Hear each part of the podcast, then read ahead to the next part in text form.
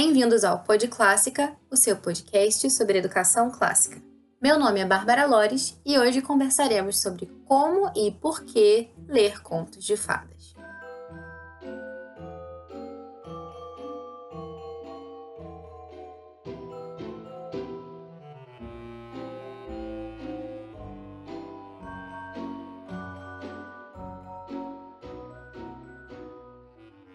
Muitas pessoas têm uma ideia, né, de que contos de fadas são histórias bobinhas, histórias que são fantasiosas e até servem, digamos, para o entretenimento, tem até lá a sua beleza, mas não acrescentam muita coisa na formação das crianças. Histórias que não dizem nada que seja realmente importante, em resumo, que não dizem a verdade. Chesterton, né, esse famoso jornalista inglês do século XX, que foi um grande amigo de Tolkien e também do Lewis, ele dizia que os contos de fadas são mais do que verdade. Ele dizia ainda que os contos de fadas parecem ser as mais racionais de todas as coisas. Não são fantasias. Perto deles, as outras coisas é que são fantásticas. Inclusive, teve uma vez que uma duquesa, duquesa de Somerset, visitou um internato lá na Inglaterra. E nesse internato, é, enfim, eram ensinados contos de fadas às crianças. E ela, num outro momento, chegou para os tutores lá desse internato e disse que contos de fadas eram repletos de bobagens e que, em contrapartida, seria muito mais proveitoso se ensinassem as crianças sobre Júlio César ou outros grandes homens. Como é que vocês imaginam que o Chesterton reagiu a isso, né? Bom, não é tão difícil de imaginar. Ele escreveu o seguinte: Um dragão de sete cabeças é, talvez, um monstro muito terrível. Mas uma criança que nunca ouviu falar dele é um monstro muito mais aterrorizante. O grifo mais maluco, ou uma quimera, não é uma suposição tão absurda quanto uma escola sem contos de fadas. Pelo breve relato das opiniões da Duquesa de Somerset, podemos ver com facilidade uma obscura e extraordinária opinião. A opinião de que os contos de fadas são algo, são algo fantástico, artificial, algo da mesma natureza de um gracejo, e, é claro, o exato oposto é verdadeiro. Os contos de fadas são a mais antiga, séria e universal forma de literatura. O internato é que é algo fantástico. O corpo de tutores é que é algo artificial. A duquesa de Somerset é que é uma piada. Toda a raça humana que vemos vagando em todos os lugares é uma raça mentalmente alimentada pelos contos de fadas.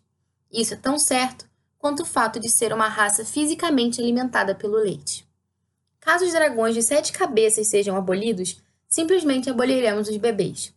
Alguns girinos cabeçudos e inumanos podem continuar vivendo, fazendo uma ridícula imitação da infância, mas provavelmente morrerão jovens especialmente se forem apresentados a vida de Júlio César, caso tudo a esse respeito seja contado, o que parece um tanto inapropriado para a edificação infantil, principalmente suas primeiras aventuras.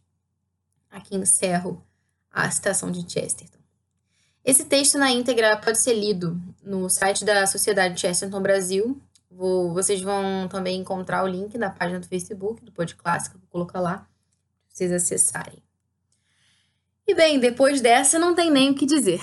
Mas, é, então, claro, né? Todo mundo sabe que fadas hum, objetivamente não existem, né? E que tartarugas não saem também por aí apostando corrida com lebres, enfim. Mas então, o que, que de fato existe de tão verdadeiro assim nos contos de fada? Né? Talvez a principal razão para ler os contos de fadas é que eles nos ajudam a encontrar a verdade sobre nós mesmos, formando assim a nossa imaginação moral. Ok, mas o que é imaginação moral? Vamos lá.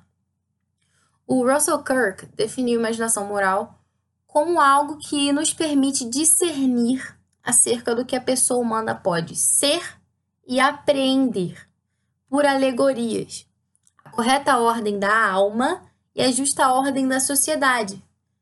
Presta atenção que agora é importante. Diferenciando o verdadeiro e o falso, o bem e o mal, o belo e o feio, além de oferecer uma correta visão da lei natural e da natureza humana.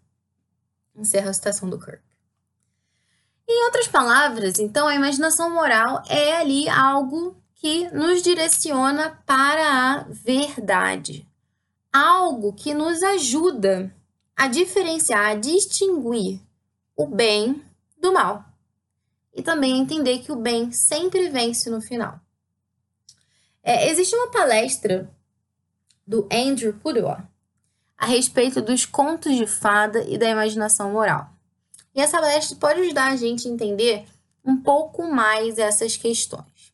Eu quero falar para vocês então um pouco das ideias dele, que foram também muito bem é, compiladas, é, resumidas no blog da. Não no blog, no site da, da Sarah Mackenzie, é, que é o Read Aloud Revival. Vou colocar também o link para vocês. É, mas primeiro vamos às apresentações, né? O Andrew ele é o diretor do Instituto uh, do Institute for Excellence in Writing e, e ele é pai de sete filhos.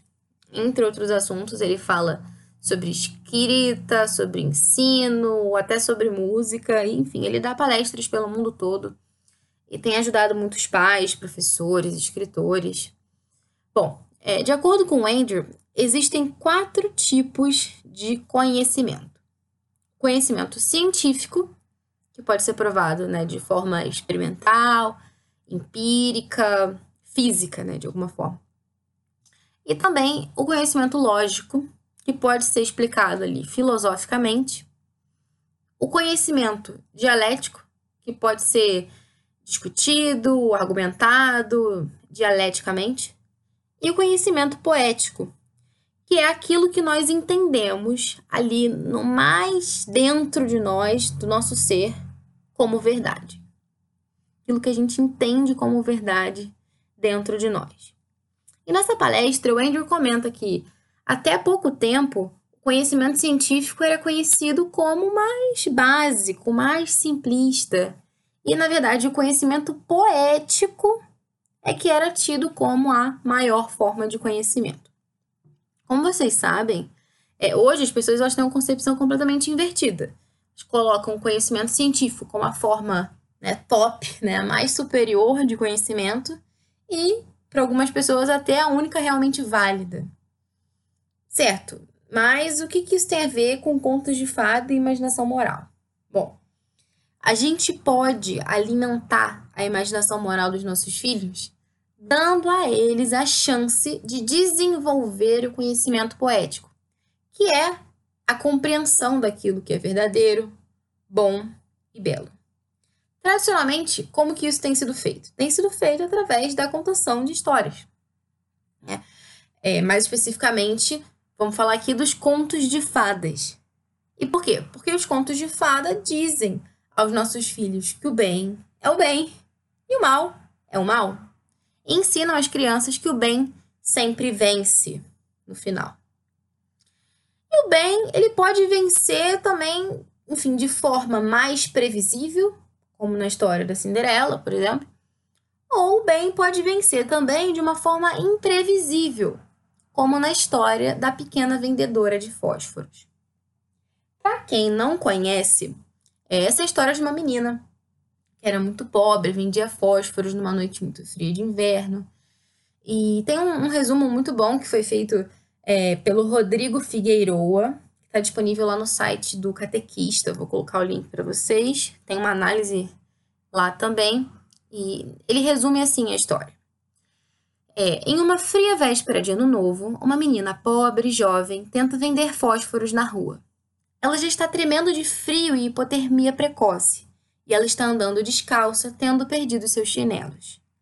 Ainda assim, ela tem muito medo de ir para casa, porque seu pai vai espancá-la por não vender nenhum fósforo. A menina toma o abrigo em um recanto de um beco e senta-se cabisbaixa. A menina acende os fósforos para aquecer-se.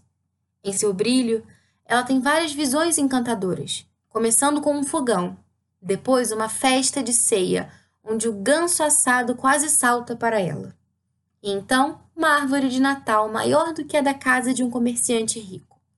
Logo ela percebe que as luzes da árvore são na realidade as estrelas. A menina olha para o céu e vê uma estrela cadente. Ela então se lembra de sua avó falecida, dizendo que tal estrela cadente significa que alguém está morrendo e vai para o céu. Quando ela acende o próximo fósforo, ela vê uma visão de sua avó, a única pessoa que a tratou com amor e bondade. Para manter a visão de sua avó viva por tanto tempo quanto puder, a menina acende todo o pacote de fósforos de uma só vez. Depois de ficar sem fósforos, a criança morre e sua avó leva seu espírito para o céu. Na manhã seguinte, os transeuntes encontram a menina morta no recanto, congelada com um sorriso no rosto, e um monte de fósforos queimados ao lado dela. Eles sentem piedade por ela, embora não tenham demonstrado bondade com ela antes de sua morte. Ela, eles não têm como saber sobre as visões maravilhosas que ela teve antes de sua morte, ou como gloriosamente ela e sua avó estão agora celebrando o Ano Novo no céu.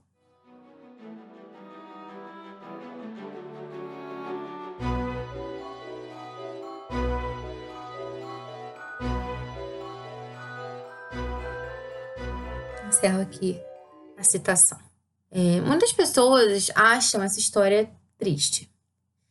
É, talvez você tenha achado essa história triste também. E, de certa forma, as pessoas ficam desconcertadas né, com esse final que não parece lá muito feliz, né, à primeira vista, pelo menos. É que o bem nem sempre triunfa da forma como a gente espera. O bem também pode vencer o mal através da redenção. Isso é uma visão de fé. E todo mundo entende é, pelo que eu disse até agora, é a importância dos contos de fada, certo? Mas será que serve qualquer versão? Será que qualquer versão dos contos de fadas é boa? O Andrew diz que não. Ele sugere que a gente conte para os nossos filhos só as versões tradicionais dos contos de fadas. Não essas histórias mais modernas, politicamente corretas, ou mesmo, pasmem, as versões da Disney. É, na percepção dele, existem quatro tipos de histórias. Existem as histórias inteiras, as histórias que curam, as histórias quebradas e as histórias torcidas.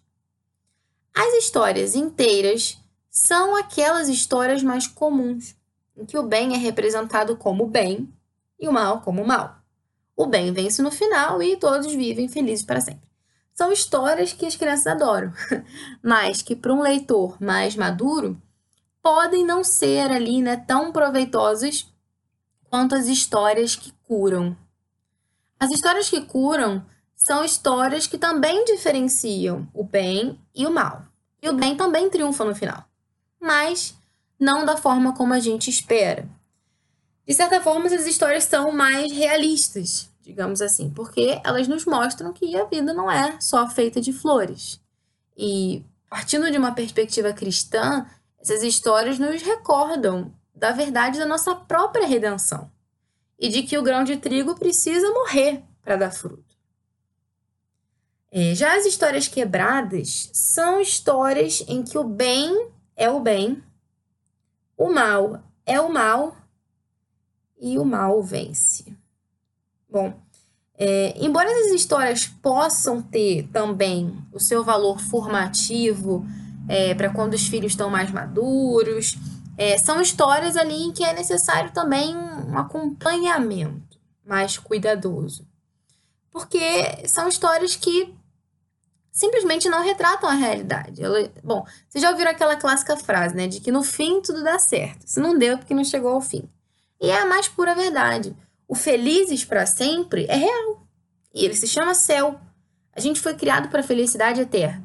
Então, se a gente pega uma história em que o mal vence no final e deixa, né, mesmo um jovem lendo aquilo ali sem é, ser de alguma forma orientado, é, isso dá uma desesperança muito grande, né? Tem toda uma é, filosofia, de certa forma, existencialista por trás disso que pode ir se infiltrando, né? De que nossa vida não tem sentido, de que, enfim, a gente caminha para o nada, enfim. Então, além né, dessas histórias quebradas, a gente tem também o pior tipo de histórias, que são as histórias torcidas. São histórias que invertem tudo. Nesse tipo de história, o bem é retratado como mal e o mal é retratado como bem e o pior, o mal vence no fim, ainda por cima. Né? Então, essa inversão confunde a visão daquilo que é certo e daquilo que é errado. E vai contribuindo para a destruição da imaginação moral. Existem certos arquétipos que são comumente conhecidos como maus. Então, sei lá, um vampiro, um monstro, o bicho-papão, por exemplo. Então, a partir do momento que o bicho-papão é retratado como um sujeito bonzinho, que quer ser nosso amiguinho, a gente está virando de cabeça para baixo é, a, imaginação dos nossos filhos. E por que, que é importante a gente falar disso? Porque a gente tem que saber é, essas distinções. Quando a gente for selecionar que tipo de histórias valem de fato a pena é, serem lidas para os nossos filhos. O Andrew Pudewa diz também que a literatura é a linha mais direta rumo à formação da alma da pessoa e que ela nos alcança de uma forma é, que nenhuma outra arte consegue nos alcançar. A Flannery O'Connor diz que uma história é uma forma de dizer algo que não pode ser dito de outra maneira. Bem, dito isso, eu queria colocar também algumas objeções que costumam ser levantadas quando se fala em ler contos de fadas. Né? Algumas pessoas se questionam: ah, será que realmente é bom contar histórias que possam causar medo nas crianças? De fato, a bruxa da Branca de Neve pode ser bem amedrontadora. E, de fato, né, alguns contos de fada podem causar certo medo. No entanto, é, certa vez eu li uma coisa que dá uma luz também nesse sentido, que é o seguinte: o que seria de uma criança que nunca tivesse sido apresentada é, a uma bruxa má ou a um gigante assustador e de repente fosse se deparar com a existência do mal ao vivo e a cores, sei lá, nos noticiários das nossas televisões? Né? Será que não seria melhor introduzir conceito de que existe o mal, de que existem pessoas verdadeiramente mais através do faz de conta, antes de que as crianças se deparem com eles na realidade? E aliás, o próprio Chesterton também dizia que é, os contos de fada não dizem às crianças que os dragões existem. As crianças já sabem que os dragões existem. Os contos de fada dizem às crianças que os dragões podem ser mortos. E a Sarah Mackenzie, também desse é, The Read Aloud Revival, ela comenta que quando a gente vê o mal ser destruído em um conto de fadas, a gente reconhece que o mal também pode ser destruído em nós. É, por fim, algumas pessoas também se perguntam: será que é conveniente inserir esses elementos mágicos, como as fadas, no imaginário infantil? é, essas pessoas acreditam que de alguma forma esses elementos poderiam afastar as crianças da verdade cristã. É, eu li um trecho de uma escritora, que é Edith Nesbit, que é uma escritora inglesa, e eu achei que isso realmente responde essa questão. Então eu vou ler para vocês esse trecho. Ela diz assim: os fatos materiais são bons o suficiente para ele. Até começarmos a falar de religião. E então, de repente, a criança que estava proibida de acreditar em Jack, o matador de gigantes, tem de acreditar em Davi e Golias. Não existem fadas, mas você tem de acreditar que existem anjos. A espada mágica e o escudo mágico não têm sentido, mas a criança não pode ter nenhuma dúvida acerca da armadura da justiça e da espada do espírito. Que reação espiritual você espera quando, depois de negar todas as histórias simbólicas, você de repente confrontar seu pequeno materialista com a mais maravilhosa história do mundo? Ou seja, quando a gente priva a criança desses elementos, de certa forma, imateriais, né? É, enfim, da imaginação, como as fadas e tudo isso, o gigante. É, ela menciona aqui algumas histórias que não são tão conhecidas pra gente, né, aqui no Brasil, como esse Jack, o matador de gigantes, enfim, tudo isso. Mas a gente está ali criando um pequeno materialistazinho. E depois, é, enfim, quando a gente vai introduzir os elementos que são verdadeiros, que são os elementos da fé, da fé cristã, ué, como assim? Né? E de fato, além né, de toda essa questão da imaginação moral, os contos de fada eles também nos lembram do sobrenatural. Eles nos lembram que, como diria o Pequeno Príncipe, o essencial é invisível aos olhos. E de que mesmo que as varinhas de condão não existam, os milagres são reais. Bem, vamos ficando por aqui. Espero que vocês tenham gostado do episódio. Enviem suas dúvidas, sugestões. A gente está planejando também fazer uma aula ao vivo para sanar as dúvidas de vocês sobre os tópicos que a gente já abordou até aqui. Entre em contato com a gente e até a próxima.